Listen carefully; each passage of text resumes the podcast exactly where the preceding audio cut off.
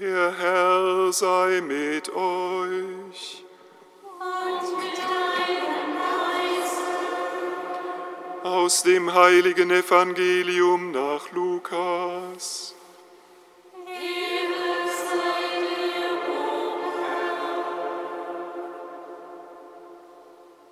In jener Zeit kamen alle Zöllner und Sünder zu Jesus, um ihn zu hören.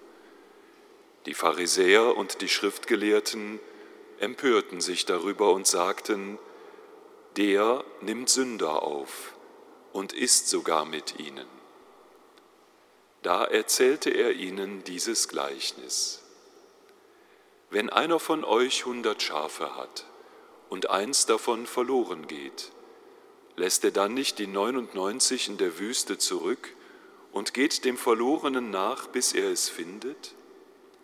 Und wenn er es gefunden hat, nimmt er es voller Freude auf die Schultern, und wenn er nach Hause kommt, ruft er Freunde und Nachbarn zusammen und sagt, Freut euch mit mir, ich habe mein Schaf wiedergefunden, das verloren war. Ich sage euch, im Himmel wird ebenso mehr Freude herrschen über einen einzigen Sünder, der umkehrt, als über 99 Gerechte, die Umkehr nicht nötig haben. Oder wenn eine Frau eine Drachma hat und eine verliert, zündet sie dann nicht eine Lampe an, kehrt das ganze Haus und sucht sorgfältig, wo die Drachme ist? Und wenn sie sie gefunden hat, dann ruft sie ihre Freundinnen und Nachbarinnen zusammen und sagt, Freut euch mit mir, ich habe diese Drachme wiedergefunden, die ich verloren hatte. Ebenso sage ich euch, herrscht bei den Engeln Gottes Freude über einen einzigen Sünder, der umkehrt. Und weiter sagte Jesus, ein Mann hatte zwei Söhne. Der jüngere von ihnen sagte zum Vater, Vater, gib mir das Erbe, das mir zusteht. Da teilte der Vater sein Vermögen auf. Nach wenigen Tagen packte der jüngere Sohn alles zusammen und zog in ein fernes Land. Da führte er ein zügelloses Leben und verschwendete sein Vermögen. Als er alles durchgebracht hatte, kam eine große Hungersnot über das Land und er begann Not zu leiden.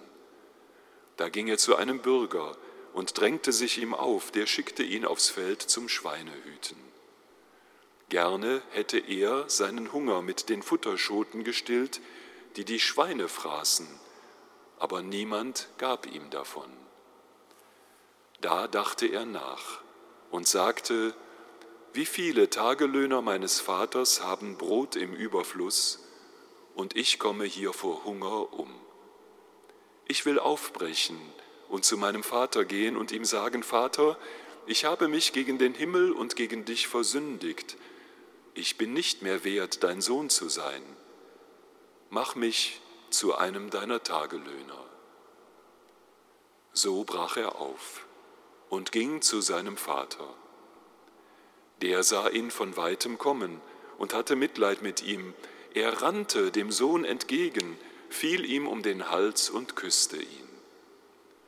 Da sagte der Sohn, Vater, ich habe mich gegen den Himmel und gegen dich versündigt, ich bin nicht mehr wert, dein Sohn zu sein.